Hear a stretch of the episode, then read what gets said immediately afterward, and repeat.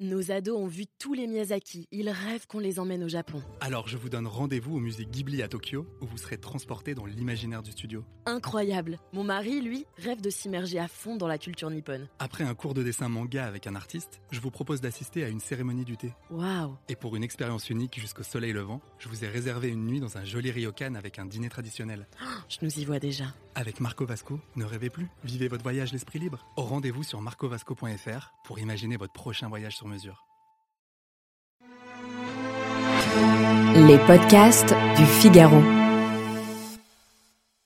Les meilleures soirées sont souvent celles où l'on ne va pas.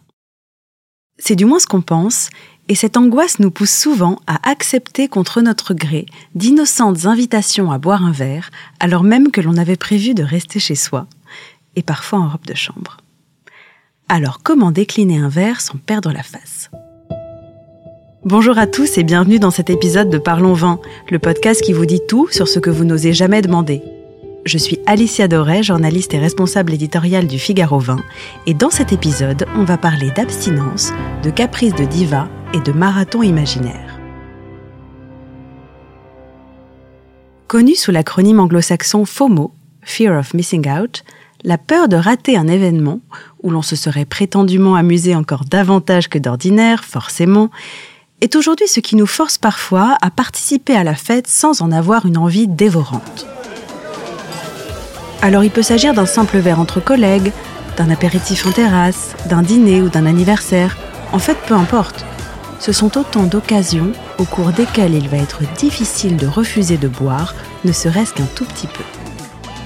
Et ce refus risque hélas de vous être reproché parce qu'il va être interprété comme une dérobade, un désaveu, voire un non-respect des conventions.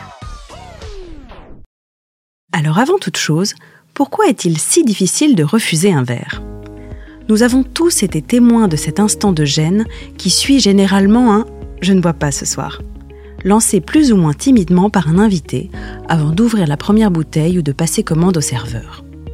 Tout à coup, la présence de cet énergumène abstinent va vous sembler aussi extravagante que celle d'un parfait inconnu que vous auriez retrouvé en train de picorer le buffet en se dandinant à votre propre mariage. On le sait, boissons et célébrations sont pour beaucoup parfaitement indissociables et trinquer à l'eau minérale est encore vu comme un outrage à la bienséance. Pourtant, que l'on soit ou non un joyeux drill, il arrive à chacun de vouloir s'accorder une petite pause. Mais justifié ou non, ce rejet momentané des agapes liquides sera vu comme un caprice de diva ou même un désir de dissimulation et par conséquent le symptôme d'un état problématique. Alors la prochaine fois que ça vous arrive, comment refuser un verre sans perdre la face? En attendant une souhaitable évolution des mœurs, plusieurs excuses peuvent vous permettre de décliner un verre sans passer pour un peine à jouir. Si vous êtes connu pour votre penchant hypochondriaque, l'argument médicamenteux force généralement le respect. Antihistaminique, analgésique, codéine ou encore analyse de sang prévue dès minet le lendemain matin. Voilà qui devrait vous permettre de vous en sortir à bon compte. Mais là encore, il vous faudra faire preuve d'un certain talent pour la comédie et feindre le coup de mou ou la céphalée de façon assez convaincante pour ne pas attirer les soupçons. Une autre parade peut consister à justifier son abstinence en contre-coup des excès de la veille. Un je me suis pas mouché du coup d'hier soir présente le double avantage de vous faire passer pour un incorrigible bon vivant sans avoir à feindre un état de faiblesse et de prouver à votre entourage que vous êtes parfaitement capable de rédemption. Les hyperactifs ascendants fanfarons ont aussi une carte à jouer. Par l'entremise d'un ambitieux, il me reste quelques dossiers à boucler en rentrant il y a fort à parier que certains mettront un point d'honneur à vous en dissuader, souvent à grand renfort de tu travailles trop, l'inspiration vient en buvant, ou encore oh bah c'est pas un petit verre qui. etc. Dans un autre style, les sportifs patentés auront beau jeu de prétendre un entraînement matinal ou l'imminence d'un marathon pour s'en tenir à l'eau gazeuse, voire au jus énergisant, tout en s'attirant l'admiration de ceux qui paient encore un abonnement à la salle sans y avoir mis les pieds depuis au moins six mois. Enfin, l'une des plus efficaces reste l'excuse du conducteur. Avec un bémol de taille, qui s'avère aussi le plus redoutable des garde-fous. Aucun retour en arrière ne sera possible, sous peine de passer pour un irresponsable et d'être forcé de passer la nuit sur place à vous contorsionner sur un canapé.